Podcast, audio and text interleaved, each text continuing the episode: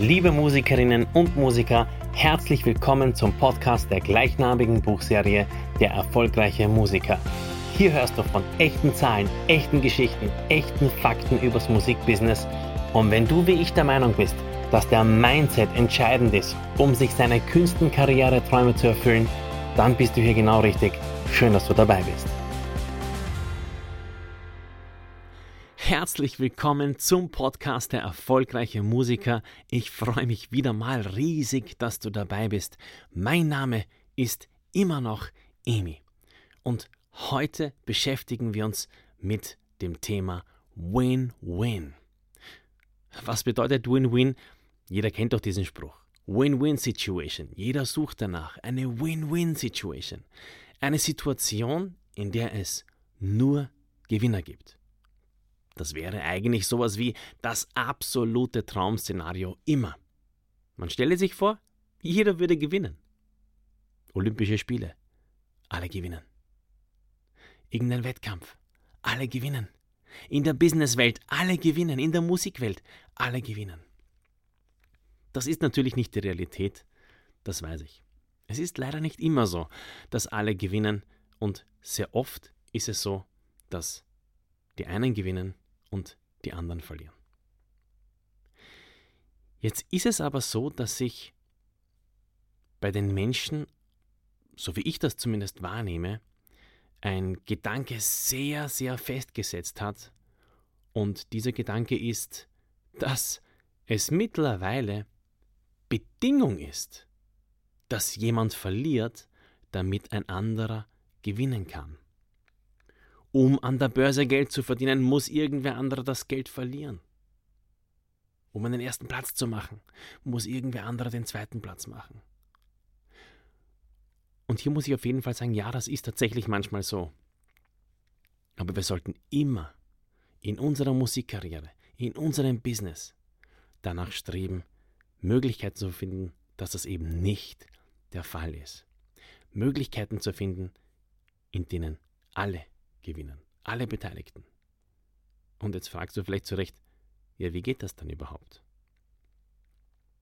Und ich möchte dir einfach vielleicht ein Beispiel erzählen, das ich in dem Fall von, ja, von meinen Büchern ableite oder von dem Prozess, wie ich Bücher geschrieben habe und Bücher promotet habe, die ja, und ich meine, ich klopfe auf Holz. So, das war jetzt ein bisschen dumpf, aber das war tatsächlich Holz. Ähm, ich habe das tatsächlich so erlebt, als ich meine Bücher geschrieben habe, ähm, man braucht sich ja nur mal ähm, ja, das anzuschauen, wenn man auf Amazon vielleicht das verfolgt ein bisschen, ähm, was passiert mit Büchern. Ganz oft gibt es ganz super Bücher und die haben extrem schlechte Bewertungen. Und warum ist das so?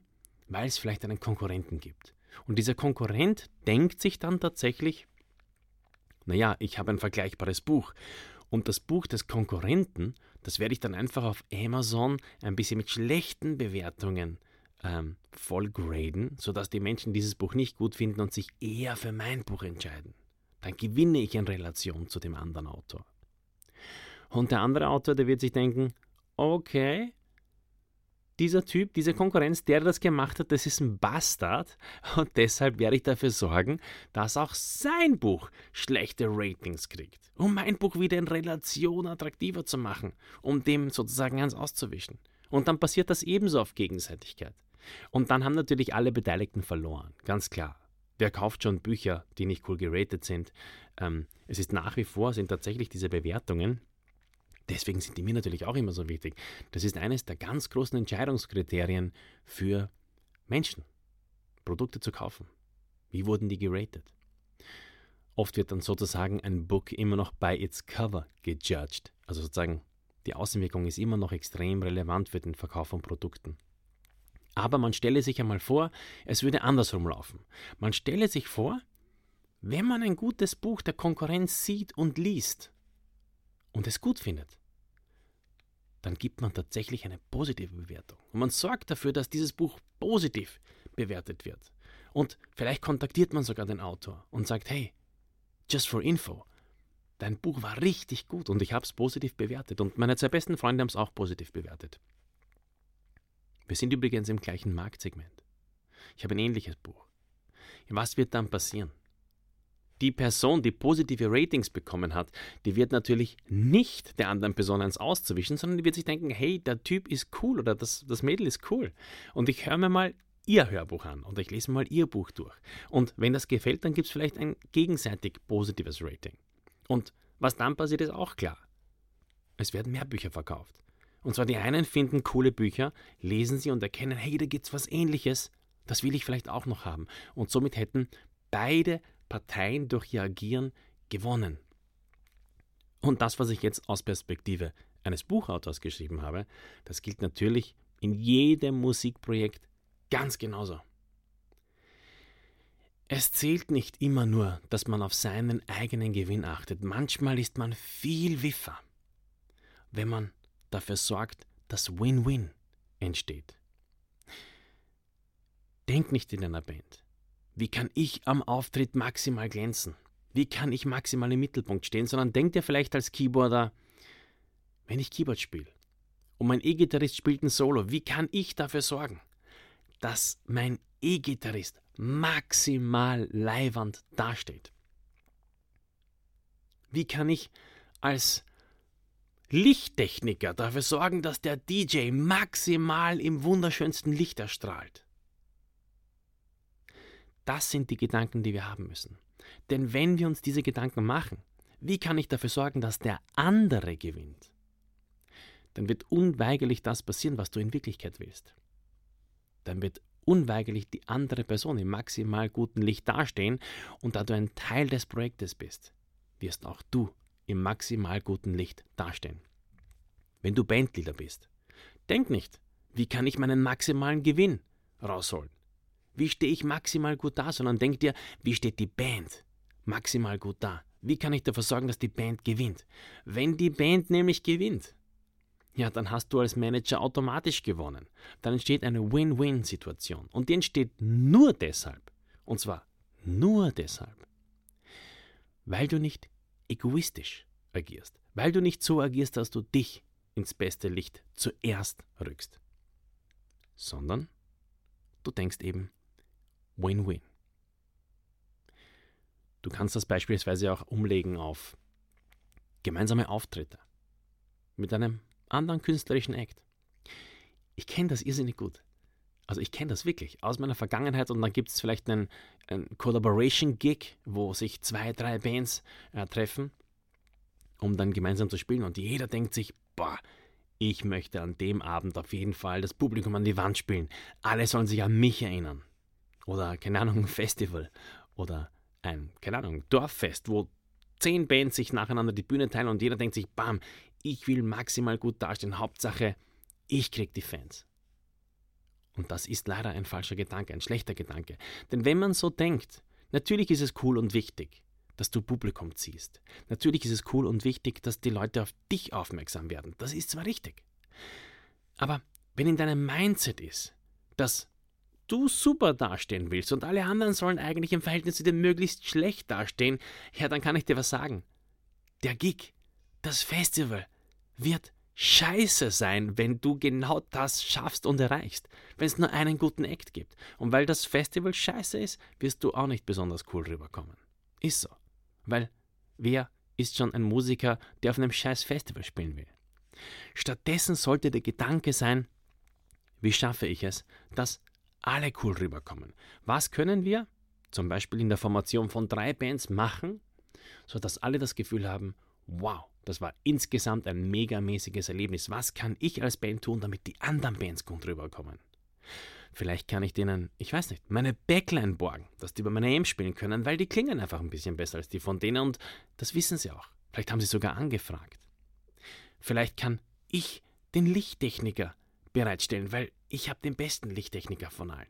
Oder vielleicht kann ich Equipment trätschen oder die anderen stellen den Tontechniker, weil alle wissen, das ist nun mal der erfahrenste Mann am Chord.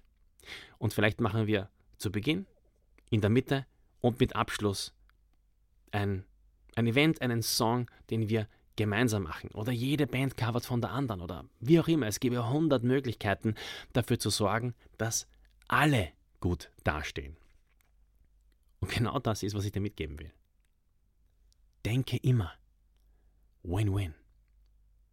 Denke immer was kann ich für den anderen tun, damit er maximal gewinnt? Und automatisch wirst du dafür sorgen, dass auch im anderen der Gedanke entsteht, was kann ich für den anderen tun? Automatisch wirst du ebenso im guten Licht dastehen. Und deshalb ist es immer wichtig, sich umzusehen, nicht egoistisch zu handeln, nicht egoistisch zu agieren. Und ich weiß, wir hatten bereits in einer Podcast-Episode das Thema, stell dein Ego hinten an. Aber darum geht es hier gar nicht direkt. Es geht vielmehr darum, dass du denkst, Win-Win. Einer für alle, alle für einen. Ich sorge dafür, dass du gut dastehst. Und du sorgst dafür, dass ich gut dastehe. Dann haben wir einen Deal. Und alle steigen bestmöglich aus. Auf diese Art und Weise, mit diesem Prozess, habe ich es geschafft, immer sehr schnell sehr viele Konzerte zu akquirieren. Als ich zum Beispiel mein A Cappella-Projekt gestartet habe, das hieß Vocal Artist, Emmanuel Treu, The Vocal Artist. Das war einfach ein Projekt, wo ich ja, allein auf der Bühne gesungen habe, nur mit meiner Stimme, ohne Instrument und ähm, Seele, Konzertseele gefühlt habe. Und ich habe es immer geschafft, sehr viele Konzerte an Land zu ziehen. Ähm, ich glaube, im ersten halben Jahr meines Projektes habe ich 50 Appearances gehabt insgesamt.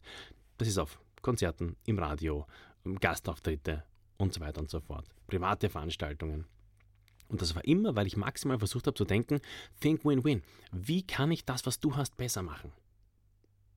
Und die Leute haben sich gedacht, hey cool, wie können wir das, was der Emi hat, besser machen?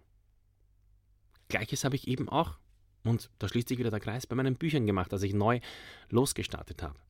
Wenn ich gesehen habe, dass es Menschen gibt, die in meinem Sektor agieren, Musikbusiness, Tipps geben für Musiker, so davon handelt ja schließlich meine Serie, dann habe ich diese Menschen nicht blockiert, nicht schlecht gemacht vor den anderen, sondern ich habe die vielleicht sogar direkt angerufen und gesagt, hey, nur dass du Bescheid weißt, ich habe gerade gesehen, was du machst.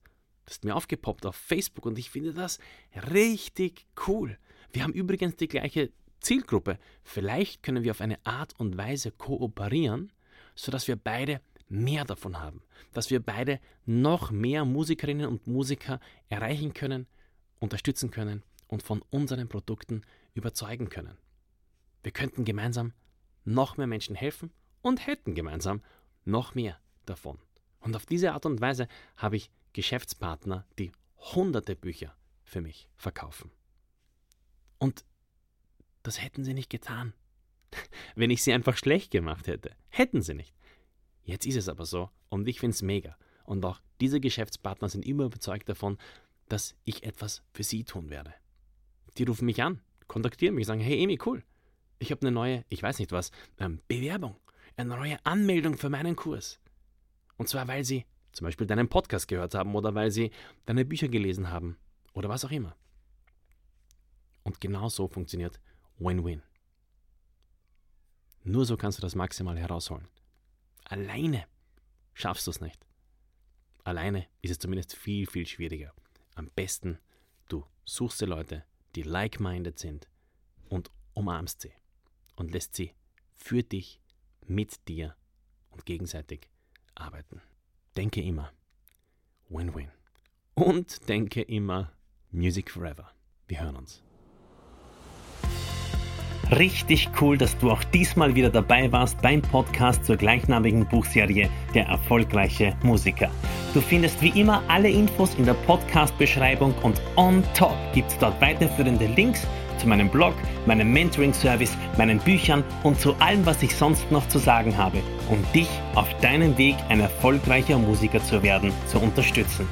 Music Forever, wir hören uns.